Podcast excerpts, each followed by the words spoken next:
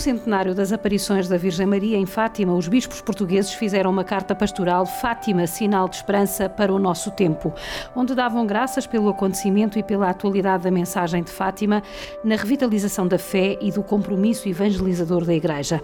Ao longo de 100 anos, dizia o documento, a peregrinação a Fátima revitalizou a fé de muitos crentes cansados, suscitou a conversão de muitos corações endurecidos, reafirmou a pertença eclesial de muitos batizados desorientados tornou possível que muitos indiferentes redescobrissem o Evangelho e suscitou uma religiosidade que plasmou a vida de grande parte do nosso povo.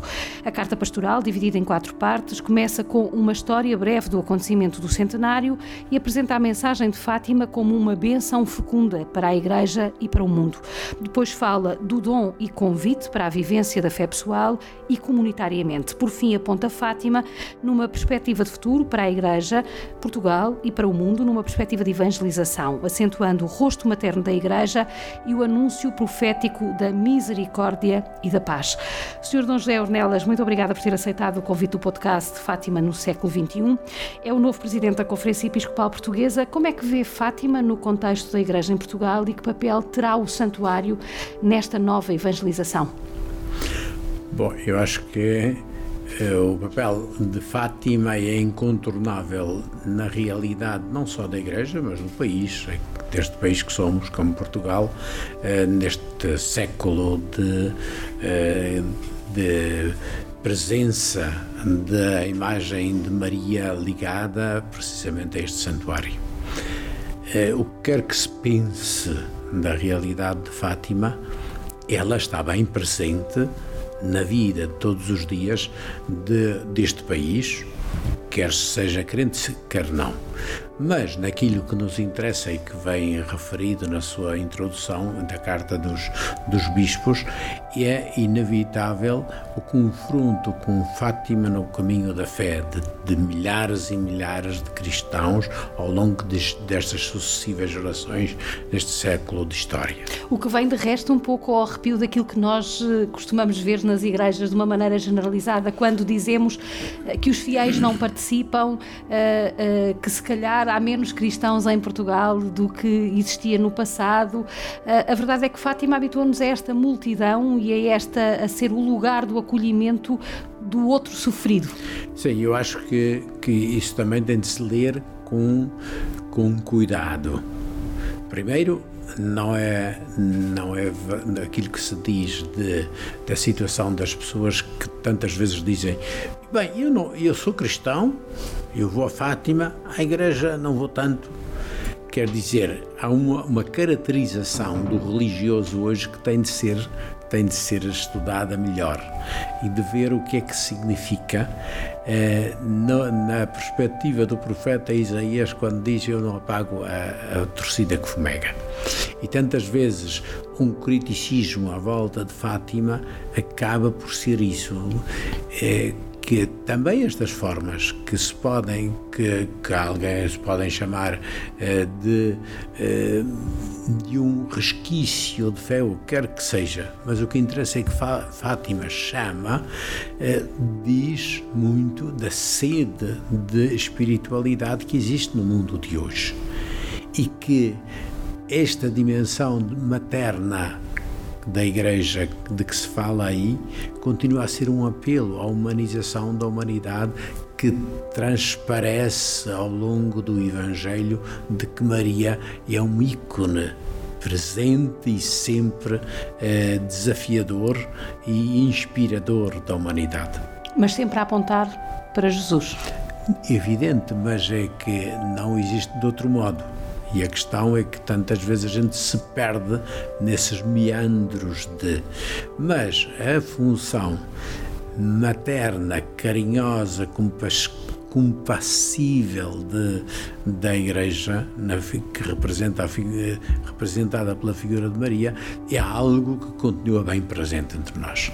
Mas não só.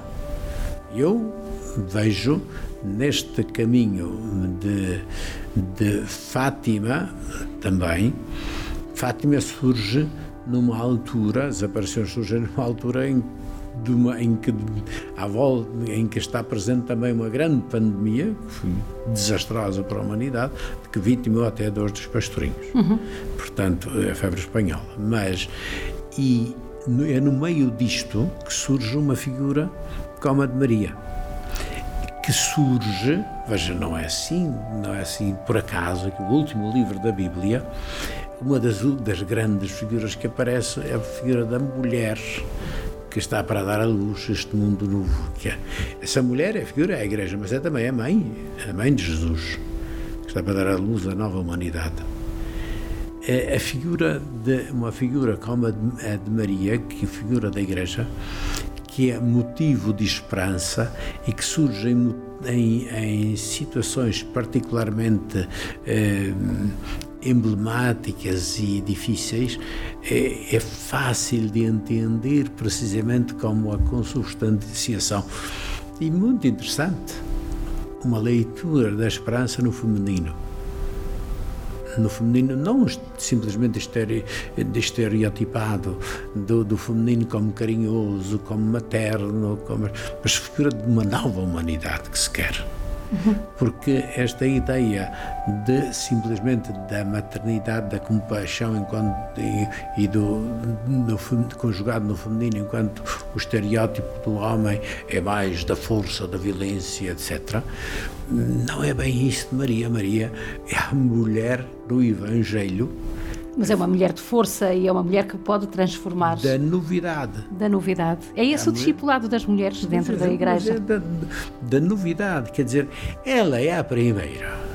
É porque é, é a figura de, de, Maria a geradora da vida, portanto, da mulher como geradora de vida. E é por isso que na Bíblia está cheia. Não, não é simplesmente, não é estereotipado do estereótipo da mulher simplesmente obediente. Não, é, uma, é a mulher da coragem é a mulher que guia a humanidade a, a, a criar-se, a recriar e recriar-se. E isso é muito interessante de ver também nessa perspectiva. Que Maria é aquela que, que reinventa a sua própria agenda, o seu próprio projeto, deixando-se guiar por Deus, deixando-se guiar pelo Espírito. E ela que reinventa o caminho da vida, porque a vida ela percebe que algo de novo está a nascer, que ela não sabe ainda o que é, mas dedica-se a esse projeto. E a criação deste filho desarranja toda a vida. É um, é um nascimento de uma criança hum, não conforme ela certamente esperava. Não programada? Não programada como era. E é um, um, um parto na precariedade, é a perseguição que a leva para, para o exílio, etc. Estando a narração, não estou a fazer uma leitura crítica da, da Bíblia, mas, mas a narração que há a sua mensagem, que é isso que quer transmitir, uhum. que, que, que, vai para o, que vai para o Egito e sai do Egito de novo para voltar à Terra, no meio de, de, uma, de um tempo novo que está a nascer e que diz que ela tem dificuldade de entender mas que grava no seu coração e vai discernir precisamente que aquilo que a Igreja é, é chamada a fazer também neste tempo, em qualquer pandemia, mas em qualquer nas pandemias sucessivas da história e dos vírus que, e dos desvios e que, que acontecem, Maria está aí nessa encruzilhada, vindo nascer, sempre discreta, mas ao mesmo tempo disposta a intervir quando as coisas não estão bem. Isto é, é quando, quando Jesus é posto em causa, quando, quando Jesus é posto na cruz, quando os discípulos, neste que é à espera do, do, do Espírito que Jesus tinha prometido, estão recriando como o fermento que está levedando para construir o mundo. Lá estava ela em oração com os discípulos. Isto não é uma ideia simplesmente piedosa, é um arquétipo do ser da Igreja. Maria. Diante desta pandemia, uh, cuja dimensão de crise ainda está por avaliar efetivamente, porque só daqui a algum tempo é que nós vamos ver bem. O que é que ficou, uh, todos os estilhaços, o impacto de todos os estilhaços desta crise, qual é o papel que está reservado à Igreja, Sr. Dom José? Olha, é seguindo, seguindo precisamente esta linha, o papel da, primeira coisa de dizer parecia quando parecia Maria junto à cruz onde recebe de Jesus dizendo filho recebe a tua mãe mãe aí está o teu filho dizendo a Maria que representa também o povo o povo da aliança da primeira aliança diz o teu destino é é na casa do discípulo do novo discípulo. E ela cria este que faz este caminho. Este caminho de mudança de, de, perspectiva, de entender aquele caminho, aquele percurso da cruz, onde parecia que tudo tinha terminado, estava tudo só a começar. E este, neste descobrir, ver a, este, a esta luz, eh, o não encerramento das igrejas, que nunca as encerramos. A igreja nunca teve fechada nem para obras, nem para comodismo, nem para nada. A igreja esteve a respeitar a vida como a, como a arca de Noé, eh, do, outro grande símbolo da Bíblia, da Bíblia, conservava a vida para o mundo que há de vir. E, é, e foi nesse sentido que nós estivemos a conservar a vida, não foi simplesmente para, não, nem com medo, nem com. Não, é preservar a vida para o mundo, que, que para, para, este, para, para, se desin, uh, para se desconfinar e abrir à criação de um mundo novo. Numa verdadeira leitura de fé, de resto. Uh... Não, é assim que é preciso. O que, que a igreja é que está nascendo agora aqui? Esse é também o raciocínio, o, uh, o tema que a própria conferência Conferência Episcopal eh, se deu a si própria para a próxima conferência, precisamente que igreja e o que é que nós aprendemos e o que é que queremos, que podemos, que o Espírito nos chama a desenvolver à saída desta, desta pandemia. Porque esta pandemia pode ter adensado um pouco esta reconfiguração do religioso em que cada um de nós vive muito a fé eh, de forma individual, de forma isolada, procurando, quiçá, até fazer a junção de várias pontes e de várias pontas uh, que encontramos por aí. Uh, como é que nós poderemos reinventar depois desta, um, desta pandemia e desta ausência das celebrações comunitárias? Porque é disso que nós estamos a falar essencialmente, não é de igrejas fechadas, mas sim da não celebração de forma comunitária. A pergunta que eu lhe faço é como é que nós poderemos reensinar o valor da comunhão eucarística que é tão cara em Fátima, tão assinalada desde o tempo da aparição do anjo, uh, depois por Nossa Senhora nas aparições, de forma que as pessoas regressem às celebrações? Veja, primeira coisa, neste, neste uh, ciclo que nós vivemos nestes três meses, tão rápidos, passaram rápido porque, pelo menos para quem estava à frente de qualquer coisa e que tinha de repensar tudo, foi um tempo muito, muitíssimo ocupado. E, eh, mas eh, é um tempo que de facto reconfigurou muita coisa. E o que é que a gente que, que sai daqui? Não é simplesmente da dispensa das, não é da dispensa do, da, das celebrações. O que a gente sai daqui é como uma coisa que, primeiro, dar consistência àquilo que você dizia, que o mundo individual não tem de ser, não pode ser simplesmente individual. O facto de unir o individual com o comunitário, mesmo através dos meios de comunicação. O facto de se ter transmitido a Eucaristia no confinamento digamos que austeramente presente, na presença tantas vezes só do padre ou de mais de mais meia dúzia, máximo meia dúzia de pessoas ou coisas assim, para, para fazer a celebração, faz-nos viver a nível do desejo aquilo que não é possível. Não é menos importante. Quer dizer, eh, as pessoas podem se ter acomodado. É verdade que é o perigo, agora sim, das pessoas se acomodarem a ou continuarem a viver no medo de. Em vez de ser o respeito pela vida, acaba por ser um de respeito. Se eu tenho, se tenho medo de viver, acabo por não viver. Isso é pior do que o vírus. Agora, nós ligarmos o vivermos e o dar importância e as pessoas que, que manifestaram o, o desconforto por, por, por, toda esta situação e até, e até, se, até se ergueram para protestar, etc., são manifestações, manifestações disto. Isto não é o ser da Igreja. Porém, um ser da Igreja que é possível, que, que, se viveu ao longo de tantos séculos e em tantas partes do mundo e que hoje se vive constantemente em situações de Igreja perseguida em tantas partes do mundo. Portanto, nós não temos medo e a Igreja sobrevive a isto. Agora, a Igreja afirma que é a celebração a celebração da Eucaristia, a celebração não só, a celebração da palavra, o juntar-se como uh, dizíamos há pouco, do, como, como um laboratório desse mundo novo, não é simplesmente uma questão mediática, mas que, por outro lado, as mediações podem ser muitas e esta mediação da mediação do, do telemático, do, do digital e da, das redes, redes de, sociais de comunicação é um complemento a ser integrado em tudo isto. Mas leva-nos, é assim, a uma, a uma presença, foi muito interessante ver que este mundo que estava a, está a nascer, do, das, do, da informatização e que tantas vezes nos passava ao lado, de repente nós encontramos sem querer ou não lá dentro, no meio disto.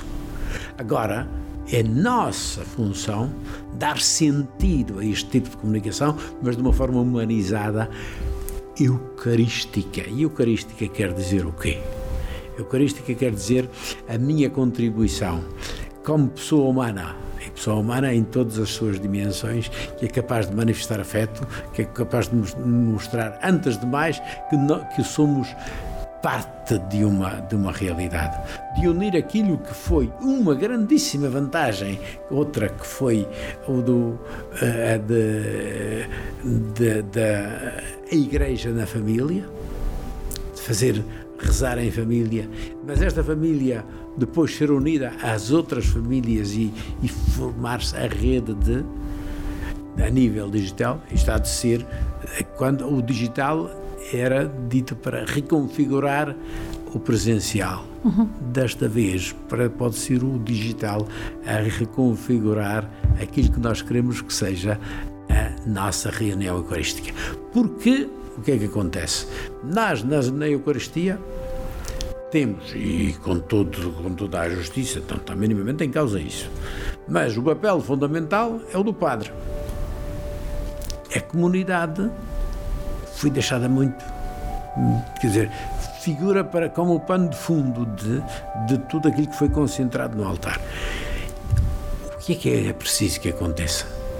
Que este, esta figura, se queremos dizer do digital, retorne presente à volta do altar torne presente realmente a moldura humana está bem presente e fisicamente presente dentro das nossas celebrações. Não considera, portanto, que haja o perigo de se ter perdido esse sentido de comunidade real, efetiva e, e, pode... e, e humana? O Papa Francisco dizia no dia 27, naquela uh, uh, magnífica uh, benção Urbite Orbi que, que fez na Praça de São Pedro e que deu depois aquelas imagens fabulosas de um homem sozinho, quase carregando o mundo inteiro em cima de si, a minha ele, ele dizia que ninguém se pode salvar sozinho. Estamos todos no mesmo barco. Aqui, o estar todos no mesmo barco é este sentido de pertença, é este sentido de comunidade, de partilha, de comunhão efetiva. E isto não se consegue só através da internet. São não, precisos tais mas, afetos. Mas, dos afetos e de tudo. Quer dizer, já, já entro no segundo, mas já agora para dizer uma palavra sobre isso. Aquele Papa sozinho nunca esteve tão acompanhado tal o mistério da igreja é isso. Quando, quando pensam que alguém, alguém fez uma partilha, olha, a igreja está desaparecendo e agora está só o Papa. Não. Quando pensavam que tudo estava acabando, estava era só começando. Isto foi assim com Jesus, no alto da cruz, sozinho. Mas, mas não é, não, não estava nada sozinho. Primeiro estava com quem, quem lê a história simplesmente como movimentos de saber quantas legiões, como dizia Stalin, quantas legiões tem o Papa, enganou-se totalmente na história a história não é dos números, a história é do sentido das coisas. Nunca o Papa foi tão acompanhado e acompanhado para além da Igreja, foi, foi acompanhado assim. Fez tantas, tantas comparações com outras coisas contemporâneas dos mesmos dias. De saber quem é que está, afinal, nas manifestações, quem é que se manifestou para, para dizer que marcamos a presença e quem foi que diz quem foi que disse, quem foi dizendo que não, nós estamos, nós não precisamos de estar, nós estamos presentes também, também quando, quando respeitamos a ausência.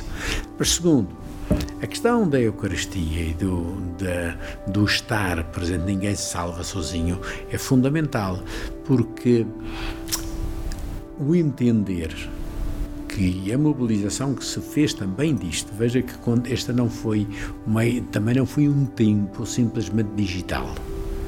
É muito interessante ver como os nossos jovens que se meteram a caminho do digital, que montaram grande parte do digital nas nossas paróquias, com coisas simples como um telemóvel, que transmitiram a, a, reza do terço nas suas famílias e que, que os congregaram e deram de facto aí a imagem, nos transmitiram a imagem de um povo que reza e que reza em suas casas e que o digital tornou presente essa oração que se faz cada dia e a promoveu nas casas, mas foram esses mesmos jovens também que, em tantos casos, vieram substituir aqueles que, por via da sua idade e de habilidade, estavam na linha da frente do solidário, que eram aqueles que arranjavam os cabazes de, de alimentos para dar às pessoas e que não era conveniente que estivessem na linha da frente e continuaram a dar apoio atrás, mas quem estava na linha de frente foram jovens. E isso foi criar, o digital ajudou-os a mobilizar e a mostrar que os outros também tinham fome. E portanto, estes foram os jovens que, como o pequenino do Evangelho, foram pondo, foram distribuindo aquilo, o pão, puseram à disposição de todos, ou foram os discípulos que foram distribuindo aquilo que Jesus multiplicou. Uhum. Portanto, esta igreja não foi uma igreja nem acomodada, nem com medo, nem com nada. Veio foi abrir novos horizontes dessa comunhão e desses afetos e dessa, e dessa solidariedade. Agora, que é importante que nós não nos acomodemos ao vírus e que nós saibamos com responsabilidade e com segurança conviver até com essa com esta realidade para para construir uma igreja nova e ativa e presente e afirmativa, isso é fundamental. Estamos à conversa com o novo presidente da Conferência Episcopal Portuguesa, Dom José Ornelas, 66 anos, madeirense. Fez a sua formação religiosa na Congregação dos Sacerdotes do Coração de Jesus e foi ordenado padre a 9 de agosto de 81. Oito doutorado em Teologia Bíblica pela Universidade Católica Portuguesa e especialista em Ciências Bíblicas. Foi professor também nesta instituição. Na biografia oficial, publicada no site da Diocese de Setúbal, podemos ler ainda que foi superior da província portuguesa dos Sacerdotes do Coração de Jesus e mais tarde Superior-Geral dos Deonianos, cargo que ocupou até 2015. Foi nesse ano que foi ordenado Bispo de Setúbal pelo Papa Francisco, quando se preparava para uma missão em África. Dizem os mais próximos que é um homem de todo o terreno. Era assim que o Expresso o apresentava num perfil imediatamente após a sua eleição para Presidente da Conferência Episcopal eh, Portuguesa, onde ouviu alguns dos seus mais próximos. Um homem da linha do Papa Francisco, também se ouviu repetidamente. Das palavras imediatamente a seguir à eleição, retive a necessidade de um contributo da Igreja em Portugal para o diálogo social, a necessidade de um contributo efetivo para a construção de um mundo que não seja totalmente igual, que utilize todas as riquezas que nós temos, mas também que seja capaz de sonhar mundos novos e que aprendamos dos esforços todos que se fizeram neste tempo para construir uma humanidade melhor para todos. Os jovens têm aqui um papel decisivo. É a hora deles. Bom, eu estou a, a visitar a, a Diocese nas paróquias com focalizado, com a atenção focalizada particularmente no mundo dos jovens. Isto não é uma questão de moda. É uma questão, antes de mais, do sentir da necessidade de ir ao encontro daqueles que, neste percurso que trazíamos, tantas vezes ficaram muito, muito esquecidos e muito para trás. E que também se deixaram ficar a si próprios. Até porque se sentiram eles próprios sem ter lugar nesta sociedade, lugar de protagonista. Se a gente, se o problema é simplesmente saber quem é que encontra o lugar mais desafogado, aqueles que já chegaram ocupam os lugares e os outros que estão a chegar não têm lugar. Dizer, nós temos de ter um outro, outro tipo de, de aproximação à sociedade e os nossos jovens precisam disso. Temos de deixar lugar. Uma das coisas que eu dizia na nossa igreja é precisamente isto.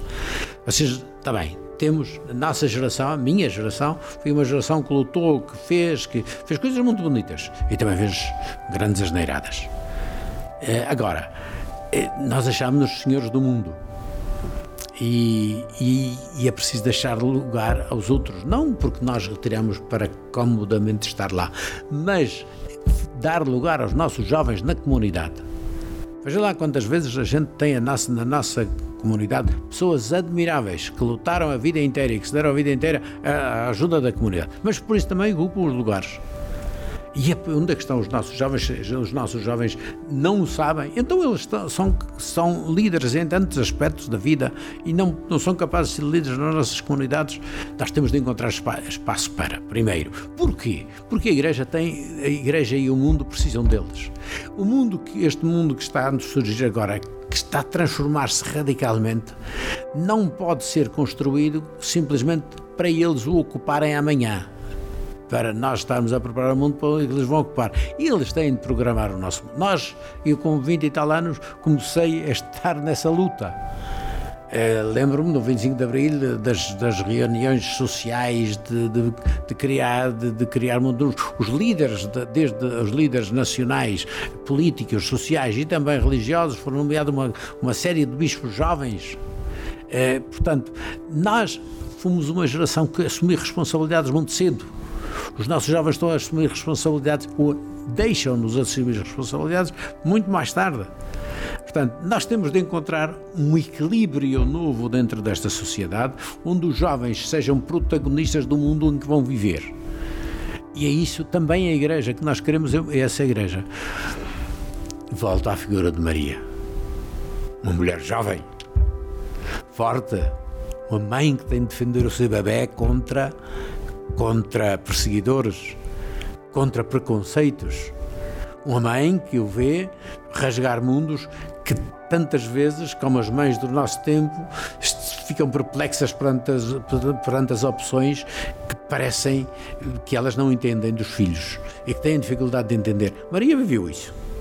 Viveu até o drama de se ver privada dele e de, e de realmente assumir que parecia que tudo tinha desaparecido. Mas ela tinha confiança.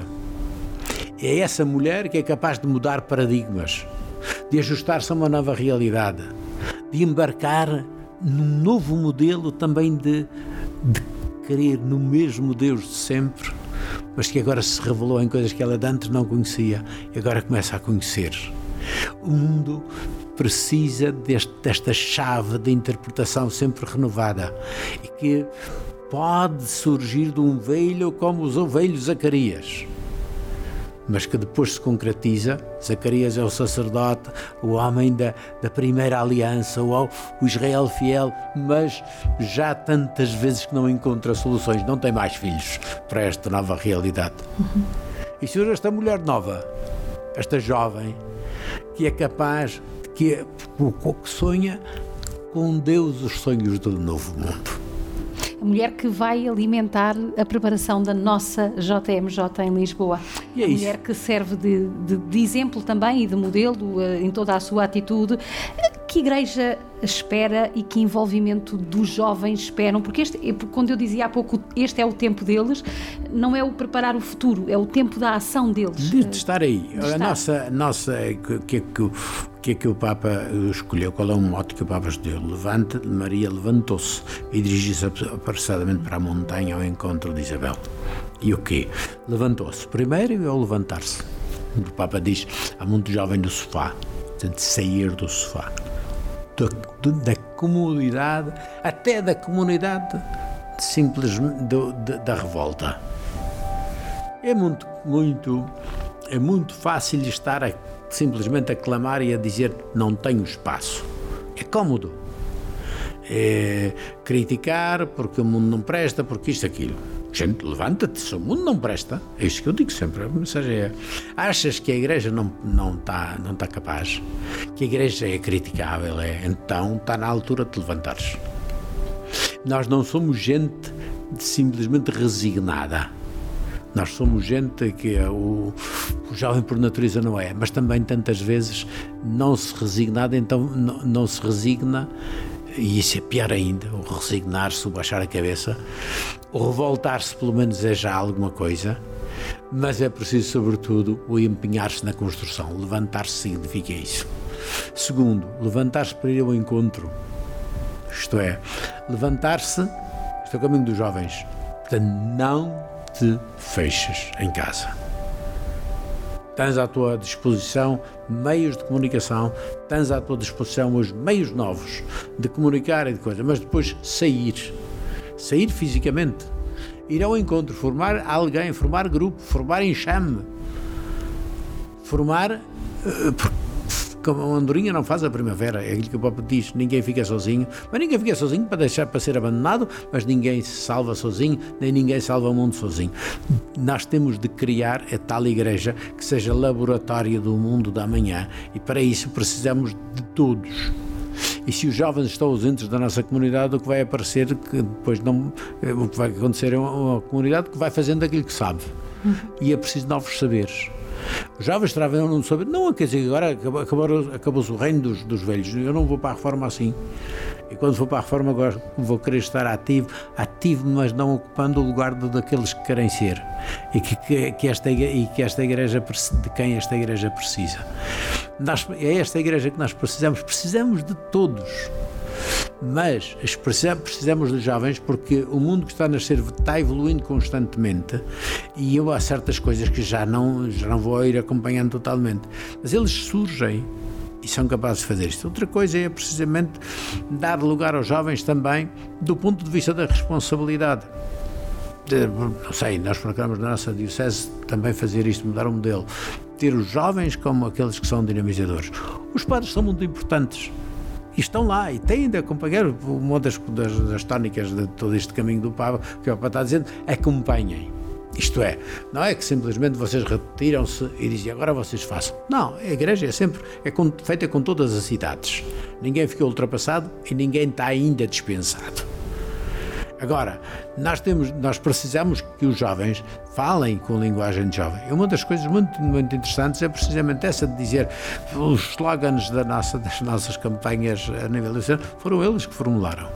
Uhum. Eu falei, por exemplo, eu dei a ideia, mas é muito interessante ver como eles encontraram depois os chavões e a linguagem. E, mas isso não quer dizer que o bispo deixou de falar. Eu falo sempre.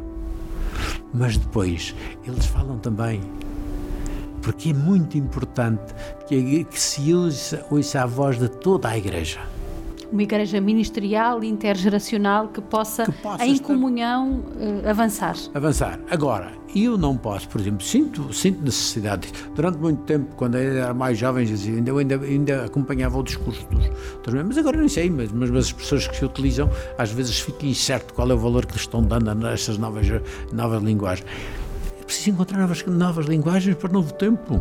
E não só não há mal nenhum, isso não é contra uh, o respeito da, da, da tradição e da origem da Igreja. Bem pelo contrário. Quer dizer, um, uma linguagem, um evangelho que não se relia e não se retraduz, também a nível do, de conceitos, de imagem, etc., é um evangelho que deixou de ser semente. Isto é, deixou de ser fermento o fermento e a semente é precisamente a, a, continuidade da mesma planta, mas que de ano para ano vai ter configurações diferentes. O vinho de cada ano é diferente, o vinho deste ano é diferente do vinho do ano passado. E depende do tempo onde ele viveu, maturou e foi tratado. A Igreja precisa em cada geração de vinho novo vinho novo odres novos, não foi só no tempo de Jesus, foi radicalmente no tempo de Jesus, mas isso é, para, é uma metodologia de, de ser igreja. Procurem sempre vinho novo. Não deixem envelhecer no mau sentido que o vinho ganhe mofo nos vossos barris, mas ponham vinho novo em odres novos. Sr. Dom José, nós temos que terminar esta entrevista, já estamos muito para além daquilo que estava previsto. Uh, Queria-lhe só fazer uma pergunta mais pessoal e mais uh, também centrada em Fátima. O senhor transporta o carisma sacerdotal e apostólico uh, do, do, Padre Deon, combate o coração de Maria num deoniano bispo, presidente da Conferência Episcopal, tão alinhado com o coração de Jesus que no Santuário de Fátima está literalmente, quer do ponto de vista físico, quer do ponto de vista espiritual, no centro do santuário. É, na Bíblia, o coração não é simplesmente o órgão, digamos, representativo da afetividade, do sentimento, etc. Vai pelo contrário. O coração quer dizer o centro da pessoa a verdade da pessoa, a autenticidade da pessoa. Quando eu digo falo-te ao coração ou falo-te de coração, significa falar no mais verdadeiro daquilo que eu sou. E aquilo que a gente descobre no coração de Cristo é precisamente a verdade, é o amor. E é esse o centro da vida. Do, quando se fala, é, por isso, o centro da nossa vida há de ser isso, quer dizer, o, o falar ao coração, primeiro escutar o coração de, de Jesus, aprendei de mim que sou manso e humilde do coração. Ter um coração para. Mas antes de mais, e que, que vem a partir desse coração de Cristo que nos configura e que nos torna, capazes de humanizar este mundo e de humanizar também a Igreja. Daí a tal história, a tal tema que nós estávamos a falar há pouco da, das celebrações, de celebrar juntos encontrar o caminho da, da comunhão fraterna é para as pessoas que se dirige a fé. Não, esse não é um, um caminho etéreo, simplesmente teórico, uma teoria. É, sobretudo, os gestos do, do gestos da, do afeto, do amor, da compaixão. Dois, duas palavras para terminar. Uma primeira, primeira é de Jesus, naturalmente. Diz: Olha, ele diz: sentiu compaixão da multidão porque eram como ovelhas sem pastor, pôs-se a ensiná-los e, e depois partiu para eles o pão. Portanto, essa compaixão significa sentir em si a dor do outro, as alegrias do outro e fazer caminho com. Isso o resto que Nossa Senhora também disse aos pastorinhos, uh, quando lhes fez a pergunta e, e, e, e, disse a Lúcia, o meu coração imaculado será o teu caminho e o refúgio até Deus, ofereceu-lhe no fundo essa essa Mas é isso essa, que Deus está sempre compaixão. oferecendo para a gente, isso é a primeira coisa. A segunda, a segunda é precisamente tornar isso uma realidade. Aquilo que dizia São Francisco, vão anunciar o Evangelho, esse coração misericordioso e amoroso de Deus, vão anunciá-lo. Se for necessário, até com palavras. Mas tenham gestos, gestos de misericórdia, gestos de compaixão, gestos daqueles que Maria sabe e ensina a fazer quando diz: Fazei tudo aquilo que Ele vos disser.